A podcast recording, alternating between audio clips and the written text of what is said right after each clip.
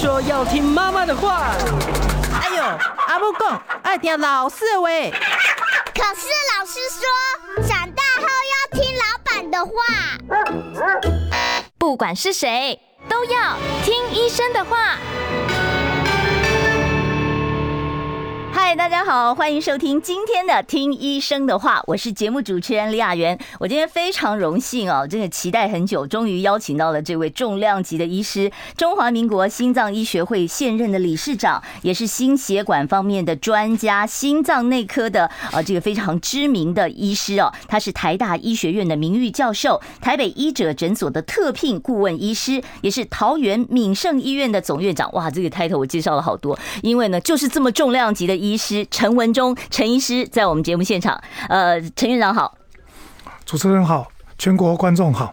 是院长，我知道今天这个难得请你过来哦。等一下三十八分，我们开一下 call in，让有任何心脏内科方面的问题的听众朋友打电话来，直接向您请教呃一个医疗的方向，可以吗？是非常乐于帮大家服务。好，现在我要开始跟院长聊一下我们今天的主题——心脏衰竭哦。这个心脏衰竭，我查了一下资料，它又叫做淤血性心衰竭，然后台语叫做心中波了。是不是这样子？我台语不标准，要要院长来教我。我不晓得说现在在台湾心脏衰竭的这个病人，这个盛行率大概有多高啊？台湾目前心脏衰竭的盛行率大概。一到三个 percent，嗯，可是随着时间过去，越来越多，嗯，最主要是因为第一个人口逐渐老化，嗯，第二个是心脏衰竭，现在治疗进步以后，那死亡率会下降，嗯，这活下来当然仍然是心脏衰竭，所以病人就越来越多。哦，所以现在心衰竭的这个比率其实是往上走的哈。那我就要问一下教授了，就是说什么叫做心衰竭？心衰竭它是不是比较没有立即的危险？因为听起来好像就是这个心脏好像。快要罢工，但是哦，但是它比较慢性的，是不是这样的一个概念呢？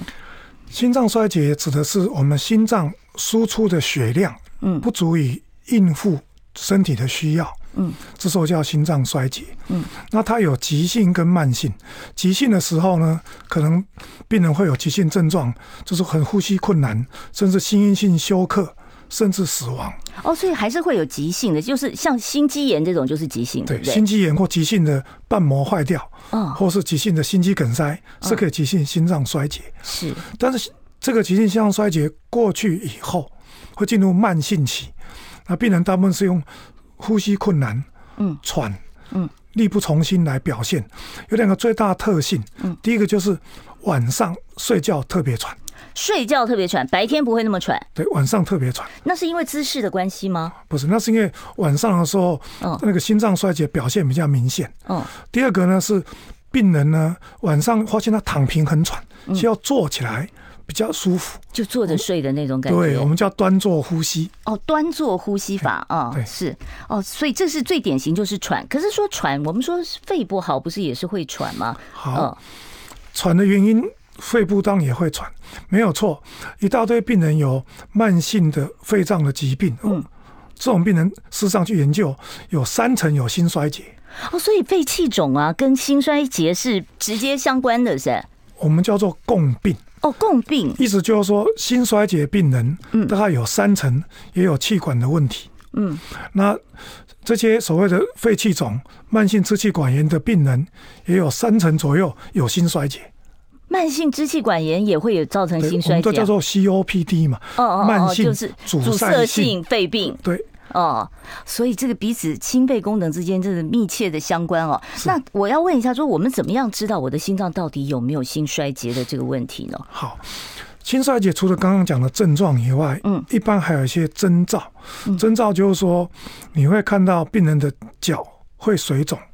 脚会水肿，肾脏不好也会肿啊。是，但是肾脏水肿跟脚肾水肿不一样。嗯，你水肿去抽血，脚肾脏的水肿，一般肾功能会不良，会有蛋白尿，血中的白蛋白会不足。但心衰竭不是，它反而是脚肿，心脏扩大，听起来肺部有一些积水的声音。哦，所以你你听声音就可以听的，就用听诊器听，医师就可以听出来。是。你在听声音中，你会发现病人的肺脏有一些咕的声音、水的声音。所以这不是肺的问题，而是心的问题啊。哎，当然，假如你的肺是有痰，也会有这种声音。嗯，所以我就说，还是要跟肺脏跟肾脏做鉴别诊断，但是没那么困难。嗯，因为我们可以抽血看心衰指标。哦，心衰有一个专属的指标，对，这个验血就验得出来。一抽血心衰指标高的，嗯，低的就可以排除不是心脏衰竭，嗯，高的就很可能心脏衰竭。那我们再加上其他的，的比如说心脏有扩大啦，超音波评估就可以确诊。这件事情哦，所以还是有一个影像医学的这个辅助检查就是了。是，是，那问一下，这个心衰竭它有没有一个分级呀、啊？有没有说像早期的心衰，或者是到末期的心衰，癌症都要分级啊？那心衰呢？我们通常心衰竭分作 A、B、C、D 四期。A、B、C、D，第一期 A 期就是说，病人有可能发生心衰竭。嗯，比如说你有长期的高血压控制不良。啊，高血压也会心衰竭啊，久了就会。嗯、然后比如说你过你有常常有心绞痛，或者你曾经心肌梗塞过。心绞痛不是冠心病吗？是，但是冠心病久了就表示心脏的血流不足，也会造成心衰竭。哦，冠心病久了之后，你的心脏的血液循环就没那么好了。对，然后你心脏就没办法正常工作，哦、我们叫心衰竭。哦，所以这 A 期就是要病人就有风险。发生心衰竭，嗯，这时候我们建议是让病人去要接受评估，赶快预防，这是预防期。预防期。第第二期我们叫做无症状，但有结构改变，就他还没有开始喘，还没有开始。病人不觉得那么喘，不过你看他超超音波看进去，心脏已经扩大，嗯，那收缩力已经下降，我们叫做无症状期。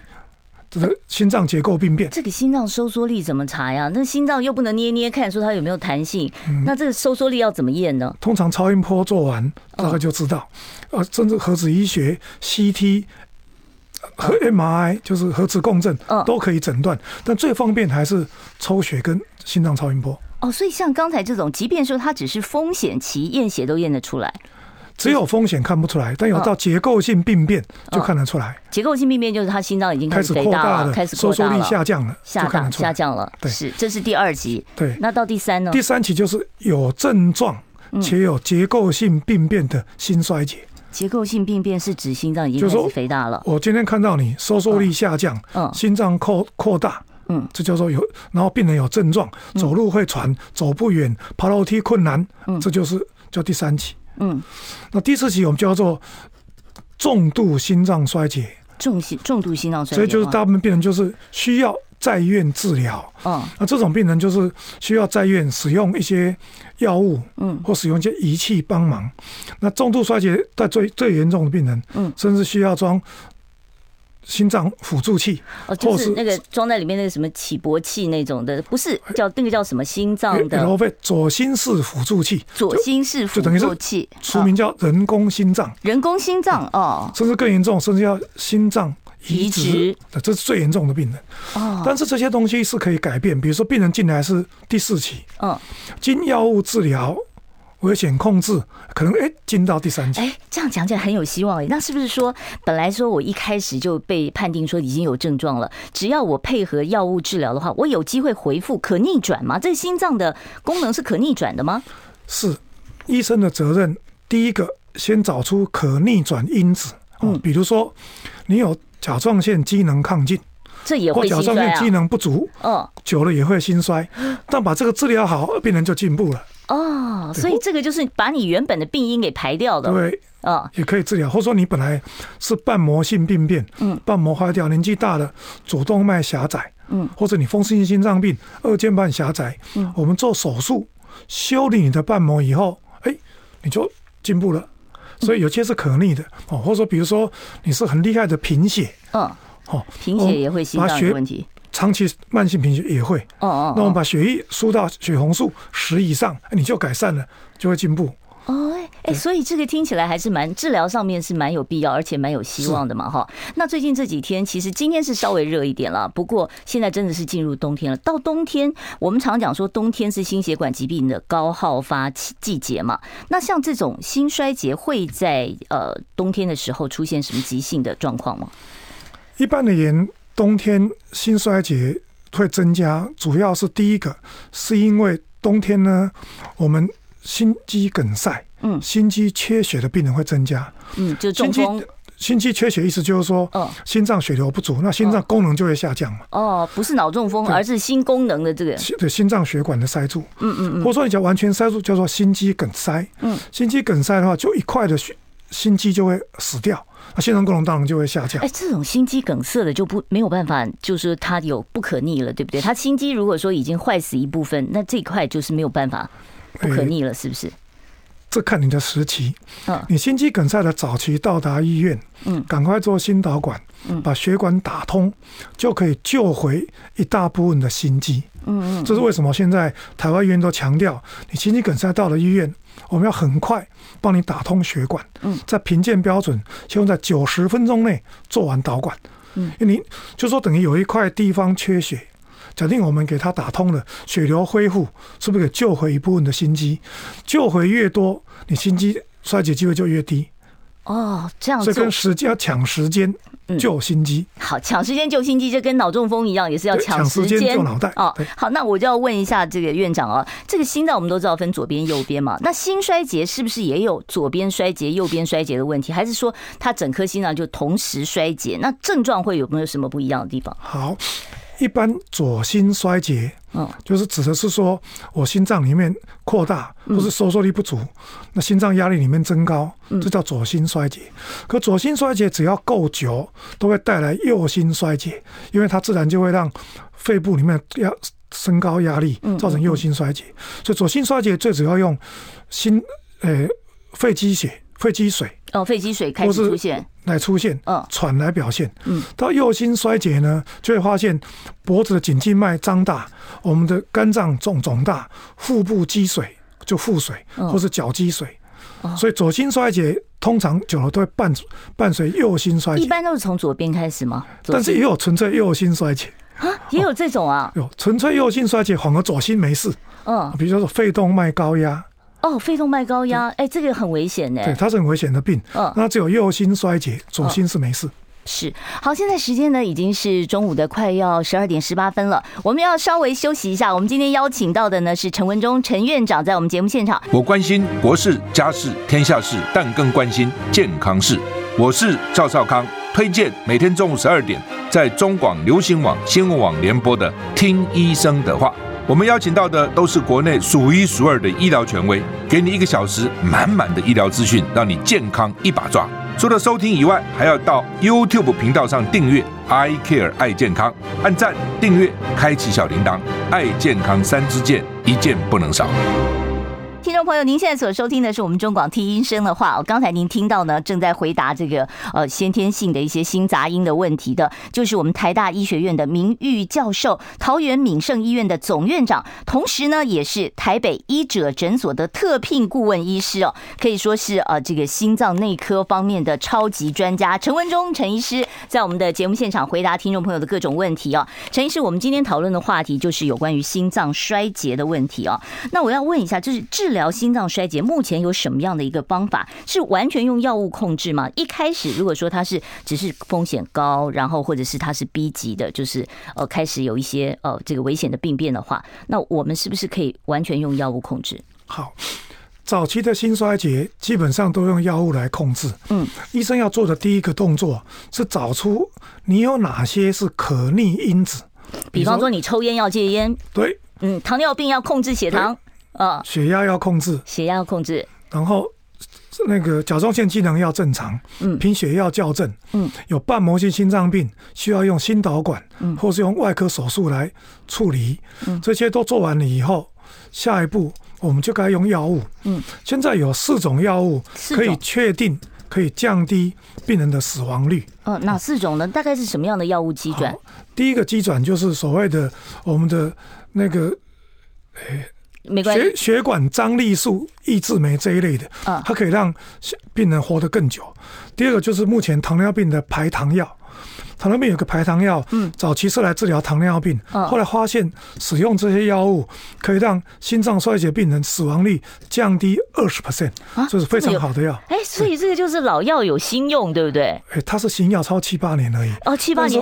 现在连没有糖尿病的心衰竭使用也可以减少死亡率。这个药它现在有健保给付吗？还是有？哦，所以医师可以只要他符合这个相关的资格条件就可以开这个药。现在是只要你有糖尿病或者你有心衰竭就可以符合这个使用。哦，所以前提就是你同时是有糖尿病又有心衰竭才会开这种药。不是同时，or 哦哦，A 或 B 都可以。哦，那其实这个这个用药的机会就大了嘛。因为它证实就是你只有心衰竭没有糖尿病也可以减少死亡率。哦，这么好的药，现在还有第三根支柱，嗯，指的是一种叫做奥达痛，一种特别的那个排利尿剂，它可以延长病人的寿命。利尿剂不是拿来治高血压吗？哎。这个药很妙，它除了高血压，也可以减少病人死亡率啊，这么好啊！叫做好大痛那类的药。嗯，那第四个呢，是一个我们以前叫做交感神经乙型阻断剂。哎，这个我常听人家讲，早期用来治疗高血压、嗯，冠心病，嗯，但是现在发现呢，急性心衰竭不可以使用，慢性心衰竭使用后，病人会活得更久，有点像归习大法。哦，就说你省着用，省着用，哎，哦，所以它就是让你的心脏跳得慢一点，慢一点，舒缓一点，但可以用比较久。哎，那像这四种药的话，是搭配使用，还是说只能用一种？好，目前的研究发现呢，只要病人可以的话，视线全上，啊，病人死亡率可以降的，死亡率降得更低。哎，这样算起来不错哈，一个是二十，然后一个又可以降降低一成左右，这样子慢慢加起来，其实这个效果很不错。我之前看了一个数据，他说，呃，这个心脏衰竭，如果说你确定了以后，五年内的死亡率高达一半呢，有这么有这么恐怖啊？是，被诊断慢性心衰竭，大概五十 percent 五年死亡率。不好意思，台湾的几。Data 比它还糟啊！台湾根据我们健保资料库研究，我们台湾可能要到六十个 percent，是比这个情况更糟。那我刚刚讲的四大支柱，就是四种药你都用上去的话，大概会让五年五年死亡率从五十降到超过二十几、三十。哎，那真的是这个疗效非常非常的显著啊！是，就是当然你还要配合你自己生活上面的一些这个高危险的因子的去除。嗯，生活上要注意，就是第一个就是盐分摄取要减少。哦，所以心脏不好也不能吃太咸。对，吃太咸的话会增加心脏的负荷。哦，那第二当然烟当然要戒了嘛。啊，烟酒酒呢？第三个酒看小酒，酒说伤肝，那伤伤心吗？酒看小量大量。嗯，一般假如是长期喝大量喝酒的人，可以因为酒精性心脏衰竭。还有这种酒精性心肌病变。我只听过酒精性肝病，还有酒精性心肌病变啊。这些病人只要戒酒。补充维他命 B one，嗯，病人心脏功能是可以大大恢复。哎，那这样讲起来的话，如果说他的喝酒的你你酒龄非常的长，几喝了几十年，现在突然戒酒还有用吗？有用，它至少跟量有关的。哦，你你量烟是跟时间跟跟那个嗯那个量，嗯，喝酒是跟量比较直接相关。所以你是大量喝酒的，你的心衰竭，只要你戒掉酒。你很高的机会，心脏功能会进步甚至恢复。太好了，所以赶快啊，把你的这个酒全部都送给，不要送给亲朋好友，直接丢掉，好，要不然这个太危险了啊。所以原来这个喝酒对心脏也有一定，可是人家以前不是讲说，你喝一点点红酒可以保护心脏吗？好，喝红酒能不能保护心脏呢？目前的标准是认为喝一点点酒有益于心脏，嗯，喝太多酒会有害于心脏，而且会增加其他。发生肿瘤的风险。嗯，那目前美国心脏学会建议呢，只要你没有喝酒的人，不要尝试用喝酒来改善心脏功能。嗯，你只要喝酒的病人，限制每男生每天在十五公克以下。我算过了，一瓶红酒的四分之一的量以下。哦，所以就是你千万不要干杯干杯这样子，连干两杯你就是已经超量了就对了哈。是，那我们如果说这个心心脏衰竭的患者他已经出现了这个心室颤动的话，那是不是就要植入一些去颤器 ICD 呢？是，心脏衰竭仪器呢帮他上忙有两种，嗯，一种就是你的心跳太慢。嗯，慢到我们知道心跳心太慢不是省着用吗？不是，你不能慢到某程度啊。我们心输出量是指每次收缩送出去的血量，嗯，乘以心跳的速度。血量乘以速度，速度就是心输出量。嗯，假定你的心脏病态的慢，哦，这时候我们就装心率调整器，让你心跳恢复正常，嗯，就可以改善你的心脏衰竭。这个心率调整器是要动手术装进去的，就是 pacemaker。嗯，现在有两种，一种就是放在皮下，一种直接放在心脏。放哪边？放那个在左肩底下。左肩底下哦，然后切开，就是人家打放人工血管那个位置。那一种直接放到心脏里面啊。对，那大家要不要换电池的？呃，要。现在假如是那个放在体外，目前大概用十二年到十四年，最新的了哈。嗯。然后放在心脏里面，那个像铅笔头这么大的，这么小啊？对，大概用超八年左右。哎，这这个其实对很多患者来讲，就是至少就是你不用很担心说这个心心跳的这个问题了。哦。那一种就是产生心室颤动，病人会昏倒，或是会猝死。嗯，这时候需要 ICD。好好，就是如果说已经有昏倒或猝死这样的风险的时候，才需要做这个去颤器 ICD 哦。好，这个部分我待会儿再继续请教陈文忠陈院长。我们稍微休息一会儿啊。我今天为大家邀请到的是台大医学院的名誉教授、桃园敏盛医院的总院长、台北医者诊所的特聘顾问医师陈文忠陈医师。待会儿再回到我们的节目中。想健康怎么这么难？想要健康一点都不难哦！现在就打开 YouTube，搜寻“爱健康”，看到红色的“爱健康”就是我们的频道哦。马上按下订阅，并且打开小铃铛，就能医疗保健资讯一把抓。想要健康生活，真的一点都不难，还等什么呢？爱健康的你，现在就打开 YouTube 订阅“爱健康”。欢迎听众朋友呢回到我们听医生的话节目现场，不要忘记订阅我们的。YouTube 频道，我们是 I Care 爱健康哦。你只要订阅我们的频道，然后按赞、分享小铃铛哦，你就是我们的基本的长久好朋友了。而且我们完全不收费，你放心，我们是免费的。你也可以帮你家里面的爸爸妈妈或者是叔叔阿姨哦，长辈们订一下。我们每天中午都会请到非常专业、非常权威的医师，像我们今天为大家邀请到的就是心脏内科的专家，台大医学院的名誉教授，台北医者诊所的特聘顾问医师，也是。桃园敏盛医院的总院长陈文忠陈院长在我们节目中呢，跟我们谈心脏衰竭的问题。呃，院长，我们刚才其实谈到了，就是什么时候要装这个去颤器的这个问题哦。我们刚才没讲清楚，我们是不是今天时间比较多，是不是请院长解释一下？假如病人有心脏衰竭，嗯，那合并有昏倒，我们证证实是因为心室平脉，嗯，或是病人有什么叫心室平脉？就一种心心室发出的心律不整。叫心室平脉，心室平脉，或是你曾经有心室震动猝死过，嗯，这时候我们就可以装所谓的植入性心脏电极器，我们叫 ICD。ICD 是直接也是装在心脏里面，它也是一样，它就是从左肩下面打开，嗯，把电线牵到心脏里面，机器还有电线呐。它才能通电治疗啊，哦。然后这个母鸡呢就摆在我们的皮下缝起来。嗯，那这个在早期，在一九九五年，我在台大的时候放了全国第一例，当时的大小呢大概是一点五个一点五个香烟盒那么大，这么大？对，现在已经身上啊，现在已经进步到大概是香烟盒的一半就可以。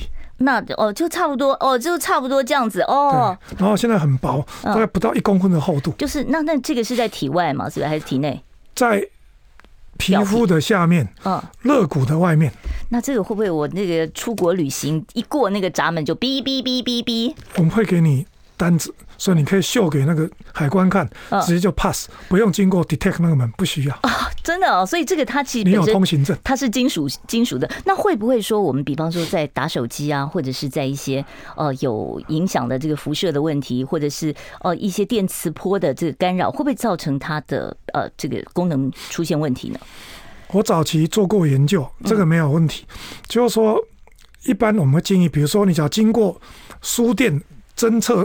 防窃那个门，嗯，你要快速走过，嗯，你这你这站在那边，当然会，他可能干扰你啊，啊，你走过去只有几秒钟嘛，嗯，那机器是不会作用的，机器很聪明，它发现病人有心律不整，它会开始充电到电极，会有八秒到十到十五秒。哎，它的功能是不是就有点像我们平常在公共场所挂着的那个那个，就是你万一吐，对对对，AED 那个那个功能，装在你身上的 AED。哦，对，它很聪明哦。假定你有心律不整，电你一下，把你电起来。它发现你你哎不跳了，它就停止放电。哦，它会自己停止放电。嗯，它不会盲目一直电，它很聪明。那这个需要换电池吧？这个现在目前大概是六年到八年。六年到八年，但看你用的凶不凶了。经常电就用的凶。嗯，可是你讲经常电，我医生就要加药。嗯，或甚至要考虑做手术。那它这个仪器本身，它会记录说你到底呃放电了多少次吗？它会作用多少次吗？它在我们医生可以用一个我们叫 programmer，就是一个控制器。嗯，它可以遥控器一样。它可以要靠近你，它才能秀。嗯，说别人不能偷窃，机器要靠近你，资料才会出来。在超级市场扫一下的那个，对 那个功能，它就会秀出呢。你在某年某月某日某分某秒，嗯，发现哪一种心律不整？哎，那这种心律病人患者自己知道吗？他自己他被电，他会知道。哦，所以他会，他会觉得被电一下。嗯，但假如他只有小放电，帮你把心律不整除掉，你没有感觉。那如果开车的话，会不会有危险呢？说如果开车开到一半，他突然电我一下。好，这个国外做过研究。嗯，你经常需要被电击的，他建议会建建议暂时不要开车。嗯，但你只要好几年没有被电击，或者有小放电的话。国外还是允许开车的。是像这种心脏衰竭的患者，他会不会有突发性的心脏骤停，或者是急性心肌梗塞的风险呢？好，它是有可能发生心脏骤停。嗯，就心脏骤停就是我讲的心室平脉。嗯，那这种呢，跟你的心室功能，它没有任何前兆吗？没有，但是就突然间 biang 就倒下去了。这叫这就是我们要治疗分做初级预防还是次级预防？嗯，有些病人没有心律不整过。嗯。就装机器，在国外建议是，叫你的左心室的功能剩下百分之三十以下，嗯，这时候可以考虑直接装。那但是台湾地区呢，因为我们健保资源还是有限嘛，嗯，所以还是要你有心率不整过，他才给你装。所以有条件限制的，有门槛的，要不然要花费很大，一个要现在至少要六七十万呢。啊，哦，所以这个这个装那个盒子是要六七十万的，都叫健保出，健保也受不了。哦，所以现在的就是说，你必须要你有症状，有症状，心律不整证实，他就起付。嗯，你纯粹没有，只是预防猝死，嗯，那可能就要自费。那这个百分之三十怎么量出来的？用超音波，用 M R，用 M R I，核磁共振，用 C T 都可以量。好，那超音波最简单又便宜。嗯，好。那一旦确诊说我有心脏衰竭的话，那我在运动上面要不要受限？我还可以去 bungee jumping，我还可以去主题乐园玩云霄飞车吗？是不是都与我绝缘了？这个最重要是，我会建议你到做心脏复健。什么叫心脏复健？好，现在我们已经知道说，心脏复健就是说，在医师监视之下，你做运动，嗯，身上有感应器观察你的心跳。你的血压、你的心电图，嗯，这样是比较相对是安全的，嗯，而且你可以知道你运动耐受度到某个程度，而且做心脏复健，嗯，还可以改善你的生活品质。所以我们不会叫病人不要运动，要运动，在医师指导之下运动，你学会了就可以去运动。哦，所以我先到医院去，那我是到心脏内科去做这样的一个运动的训练，是，然后知道说我大概在什么的量是安全的，什么样的方式是安全的，然后我再。到自己的日常生活中去养成这样的一个运动习惯，你会感觉到这个运动量、这个心跳数、这个变化是可以接受的。那医师指导，你可以逐渐增加增增加运动量。目前认为心脏衰竭做心脏复健是重要的建议，我会强烈建议病人要做。但是你不要自己蛮干了，要在医师监督指导之下，你学会了再做。所以这个也不是到复健科嘛，对不对？这个事情要到心脏内科。这是心脏科、复健科合作。哦，所以这叫心脏复健。哦，所以还有这个大医院还有这个这个专门的这个针对这个心衰的患者做这个。应该是说，只要够大的医院的复健科，就敢跟心脏科。一起做这件事，嗯，然后脚比较小的，他们有时候会担心，因为复健科的训练比较很担心病人突然出什么事，对啊，他就不愿意。有风险啊。大大大医院没有问题，大医院没有，心脏复健很重要，而且需要推广。好的，心脏复健啊，如果你有心衰呃已经确诊的话，真的是要赶快到呃大型的医院啊做这个心脏复健，才知道你可以做什么样的运动。好，我们要稍微休息一下，待会儿呢三十八分我会开放现场扣印专线，我们是零二二五零九九九三三，邀请到的是台大医学院的名誉教授陈文忠陈教授在我们节目现场。我关心国事家事天下事，但更关心健康事。我是赵少康，推荐每天中午十二点在中广流行网、新闻网联播的《听医生的话》。我们邀请到的都是国内数一数二的医疗权威，给你一个小时满满的医疗资讯，让你健康一把抓。除了收听以外，还要到 YouTube 频道上订阅 “I Care 爱健康”，按赞、订阅、开启小铃铛，爱健康三支箭，一件不能少。我今天为大家邀请到的呢是心血管方面的专家啊，台大医学院的名誉教授，台北医者诊所的特聘顾问医师，同时呢也是桃园敏盛医院的总院长陈文忠陈医师，在我们的节目现场哦，所以你有心脏内科方面的问题、心血管方面的问题啊，今天真的是非常难得的机会，可以让大家呢直接来请教陈院长。我们接第一位听众朋友电话，你好，请说。喂，哎，我有两个问题啊，先称呼一下主持人和陈教授。嗯，我的问题是早上起床两两，哎，两只小腿就不会那么肿胀啊，那每次到睡觉前两只小腿就会肿胀，嗯，这是一个问题。那第二个问题，我每次睡觉快清晨快起床时。就感觉很疲累，躺躺在床上，那个心脏就好像很累很累。那请教一下，我这个心脏的问题有需要去看诊医治吗？好，他说的是，就是说早上起床的时候觉得腿没那么肿。刚才其实陈医师也提到说，哦，就是这个小腿肿的话，也有可能是心脏的这个问题嘛。哦，那他晚上睡觉特别肿，这个这个是怎么解读呢？好。假如病人说他晚上睡觉前下肢水肿，嗯，你要注意看一只还是两只。嗯，单体单只的心脏血管就脚肿，嗯，你必须要小心有没有静脉栓塞，因为静脉栓塞是一个可以治疗而且一定要治疗的病。这是心脏外科还是心脏内科？要心脏内科，心脏要变成肺栓塞就麻烦了。嗯，那叫两只脚的水肿，大部分病人假如是说排除了肾脏病、心衰竭以后，嗯，大部分病人只需要在中午休息一下，把脚架高就可以。嗯，或是呢，你要穿弹性袜。不过我必须同意说，穿弹性袜在台湾是蛮热的，很难处理。现在冬天还好了，穿得住哈。那您说要把脚架高，要架多高啊？一般就是说你躺，你平躺，它只要架超过三十度，让让它的血流回到。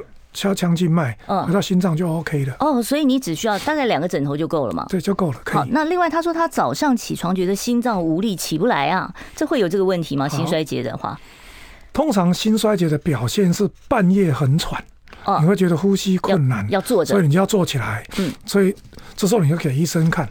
早上起来了觉得比较累呢，你要先看看你是不是睡不好，因为有的人。就是晚上睡得不好，一则是因为工作压力，嗯，或是因为某某些烦恼睡不好，就觉得疲累，或是说礼拜一症候群不想去上班，就会觉得特别累。对，加菲猫要处理这些事情。嗯，然后假如说你当然觉得说，哎，我还是有症状，一般医师花时间听你的病史。嗯，帮你做理学检查，做适当的实验室检查，大概就可以解决你的问题。好，所以你可以到心脏内科去求诊啊。好，我们接下一位听众朋友电话，你好，请说。谢谢院长雅媛，我要我七十岁，是，那么有快二十年的高血压，嗯，那么吃康肯跟这个麦优，嗯，那有十五年的跑步，嗯的运动哦，这个事情。之前是四十二点一九五的都能跑，嗯，那可是呢，最近的这个状况就是比较血压控制不好，所以说改了。刚刚院长有也有推荐过的那种，哦，把麦优拿掉，那这个加进来亚麦，就是这个血管张力的抑制剂哦。嗯，那么因为。我了解那个那个跑步是要心跳快，两种药又要他心跳慢。那最近的状况就是说，这个血压都不正常，要这个一六几一一几哦。那换了这个亚麦呢，也加进来亚麦呢，它也也是控制不住哦。那这个而且有心心搏的这个脉搏啊，有时候跳个四五下停一拍，七八下停一拍哦。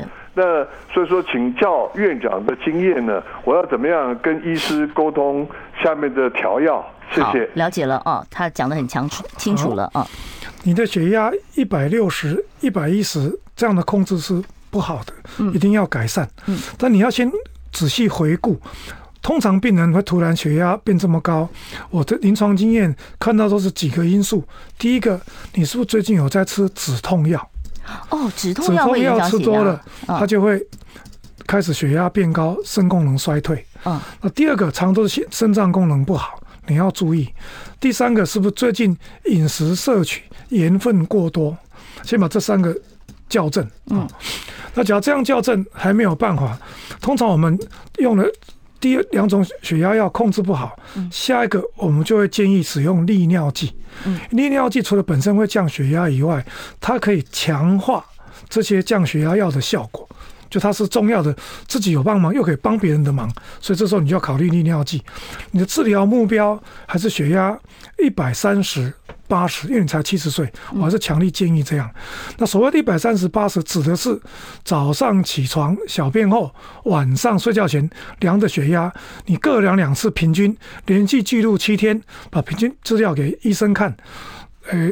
我的经验，几乎所有血压都能控制下来。是你还有讲说你有心律不整，跳跳停，跳跳停，那你就要小心了。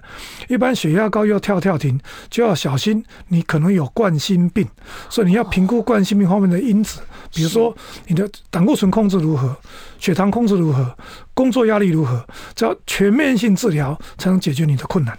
好，我们接下一位听众朋友电话。你好，请说。嗯嗯，你好哈，两位好。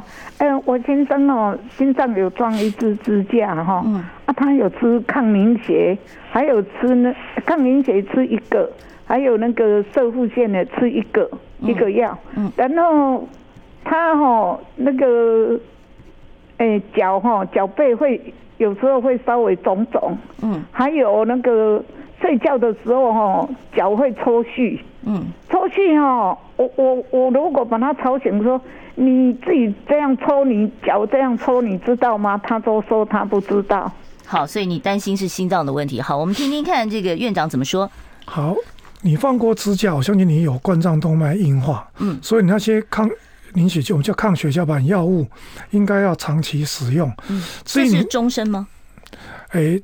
一般早期先吃两种，吃半年到一年以后，嗯，我们可以改成吃一种，最好是终身吃，因为它可以减少你中风、心脏病的机会。嗯，那至于你说脚肿，我建议先看一下，假定你没有心衰竭，你没有肾脏功能问题，大部分是那个所谓的车无腺药物，它本身就会造成脚肿，那你就不要介意。那个脚肿是没有事的，脚架高就好。嗯、那脚抽筋这件事情呢，我会建议先验一下电解质，补充一下维他命 B、维他命 C。啊，脚都还不行的话，就可以给医考虑医给医生看，医生可以使用钙离子阻断剂，或是给你一些镇定的药，就能够处理。好的，呃，这个电解质要怎么验呢？就验血中的钠、钾、钙，所以验血就好了。对，哦，好，验血验一下电解质啊，然后呢，稍微做一些营养上面的补充。这个脚肿好像很多老人家都会肿嘛，不用看的那么严重，对不对？绝大多数事实上是我讲的，脚架高就好。好，你脚架高试试看，看看能不能改善哦。好，稍后我再继续接听其他听众朋友电话。我们现场邀请到的呢是陈文忠陈医师。想健康怎么这么难？想要健康一点都不难哦！现在就打开 YouTube，搜寻“爱健康”，看到红色的“爱健康”就是我们的频道哦。马上按下订阅，并且打开小铃铛，就能医疗保健资讯一把抓。想要健康生活，真的一点都不难，还等什么呢？爱健康的你，现在就打开 YouTube 订阅“爱健康”。我们现场邀请到的是。桃园敏盛医院的总院长、台大医学院名誉教授、台北医者诊所的特聘顾问医师陈文忠陈院长在我们节目现场啊，回答大家有关于心脏内科的问题。下一位听众朋友，你好，请说。嗯呃，院长跟雅媛好，你们好啊。我今年六十岁啊，去年十二月二号的时候发生了一场车祸，然后骨哎就是胸部哈有因为骨折啊，所以我有就是钉那个钢板。那我的意思是想请问院长说，这样子会不会就是我的心脏肺脏哈，就是局限在那个？就是钢板里面，啊，我上个礼拜去医院，刚好有有抽呃验血压，我是一四四跟八十八，那我今年六十岁这样子，啊甲也是偶尔会抽血，啊不知道需不需要回，呃我现在重点是说，就是因为我就是车祸外伤，然后我就是胸部就是钉钢板那样子，我现在是怕说我心脏跟肺脏的机能会不会受损，我偶尔哈最近偶尔我会觉得心脏会没来由的突然跳得很快这样子，谢谢。嗯、好，这个问题好。你是因为肋骨骨折装了钢板，嗯，这个钢板它是放在肌肉外面，嗯，基本上它并不会引起你长期的心肺功能，不会。嗯，当你撞到那时候呢，是有可能一部分的肺脏或心脏挫伤，影影响你的功能。但只要你时间过去，才发生症状，跟急性车祸应该没有关系。嗯，至于你的血压一百四十四八十，你是六十岁，你应该目标放在一百三十八十，可能还是需要给医生看，把血压下降下来。那只要你不想吃药，至少要试一下我们叫 S A B C D E，限盐、减重、放松心情、运动、地中海饮食。好，所以呢，这个非常明确的这个建议哦，可以参考一下。好，我们接下一位听众朋友电话，你好，请说。哎，主持人好，医生好哦，我今年四十五岁，然后我在前去年的时候有检验出有狭心症，现在有在随身携带舌下片，然后有每天在那个药上面有写 COX 的那个药。那我就比较想知道，是我这个狭心症有没有办法通过什么治疗，或是？饮食的方面可以让我心脏里面的血管再变大一点或通一点，这样子。嗯，四十五岁，好，还很年轻啊。您是四十五岁，那要千万要保重，因为台湾平均男生活到七十八岁，你还用三十多年。我建议你，你现在是因为心绞痛嘛，对不对？嗯。所以呢，先回顾你的危险因子，你的血糖控制怎么样？血压控制怎么样？胆固醇有没有控制到一百甚至七十以下？嗯，然后你抽烟一定要戒掉，还有你是不是工作压力很大？要拿掉，这些都拿掉以后，你有可能改善。尤其是胆固醇控制很好的话，这些都会进步。真的再不行，有时候再加一点一颗的所谓的通血管的，就是我们讲的抑制血小板药物，就可以减少你发生心绞痛、心肌梗塞的机会。所以他现在随身带这个舌下含片有必要吗？问我的话说必要性不高，因为舌下含片只是解决你的胸心绞痛，但是不会改变你的预后，就是说它让你心比较不痛，但跟你活得久不久没关。你想活得很久，还是基本动作做好，那个三高、血压、压力的控制，以及胆固醇压下来，通血管药物吃，这才能让你活得更久。没有所谓预防性装支架哈。通常不建议，不建议哈。好，谢谢他这么年轻哦。好，我们下一位听众朋友，你好，请说。哎，请问哈，医师，那个我每天都会流汗哈，嗯，跟心脏有关吗？还有我紧张的时候心跳很快啊，那要吃心心律定的药吗？啊，我有有去拿药，那个医师说有需要再吃，可是我如果不紧张，啊，就是就心跳就不会很快。那我饮食运动要注意什么？好，了解了，陈医师。容易流汗，先排除甲状腺机能亢进。嗯，除排除这个病以后呢，你还是容易紧张，就心跳快。这个我们叫做通常是俗称叫自律神经失调。嗯，事实上就是因为你太求完美，导致给自我压力过大。嗯，你要学习放下，就是说不再计较，放下，退一步。你就会舒坦很多。至于你刚刚讲的药，它是交感神经的抑制剂，它当然是有效。所以你真的跳快，真的压力很大，吃一颗可以解除没有错。但最好是还是放下，逛逛街、百货公司走走、养鸟、赏花，你会进步很多。好，这个当然你还要去验血一下，看看你有没有甲状腺功能的呃亢进的问题。好，我们下一位听众朋友，你好，请说。嗯，两位好，我想请教一下，我刚好听到肺动脉高压，嗯，那我想请教一下肺动呃肺动脉高压它是怎么形成的？那它有什么？它可以治得好吗？啊，它的症状是不是是很不舒服？好，我刚好看到这个 YouTube 上也有听众朋友在问肺动压呃脉高压哦，他是说呢，哦，这个妈妈七十四岁哦，心衰竭的时候去世，他现在五十二岁，担心哦，是不是也会有这个问题？嗯，好。肺动脉高压是一个高度致命的病，通常你要先评估是左心引起的右边的肺动脉高压，还是纯粹的肺动脉高压。嗯，我们现在讲一讲纯粹的肺动脉高压。你母亲有，你特别要注意，因为肺动脉高压有一部分跟原发性肺动脉高压跟遗传相关，所以你要给医生。真的有遗传性的是不是？是。那有性别差异吗？大部分是女生。哦，真的是女生。当时除了这个原发性肺动脉高压，还有一些是次发性的，比如说某些泰国那个减肥菜最有名，就会造成肺动脉高压。长期的安非他命也有可能造成肺动脉高压，这是你要处理的。那有些病人是当年有先天性心脏病，太晚开刀，晚年有肺动脉高压，也是要处理。所以肺动脉高压还是要去评估，或者你有长期的肺动脉血栓，也会肺动脉高压，所以。假定你妈妈有，你有，你要特别注意，给医生评估一下。你只要现在有了，你要当心哦，这跟遗传相关。其他是要排除肺血栓，排除先天心脏病，排除自体免疫疾病，排除药物所造成，然后才能针对这个药物来治疗。所以这个要到心脏内科做更详细的一个检查，评估一下原因。肺动脉高压是可以治疗的，对不对？是，是可以的。可以完全痊愈吗？诶，大部分只能，除非你你有可逆性，可以治，可以。往回转，原发性的只能阻止它恶化。嗯，肺动脉高压走到极致是要做肺脏移植或心肺移植。哦，好，这个听起来真的是很重大的一个疾病，千万不要轻忽哦。如果说真的是家族有这样的病史，建议您到心脏内科做进一步的检查。好，我们现在很快哦，麻烦院长，这个这个听众朋友提了一个心肌灌注是什么状况？要做心导管支架吗？好。他他有做做过我们的核磁扫描，评估说他的缺血区域是九 percent。嗯，那这个已经，我们可能要稍微快一点，院长。只要大于十 percent，可能我就会建议你给医师评估要装支架。嗯，但九 percent 可以先内科治疗，症状无法控制再来用装支架。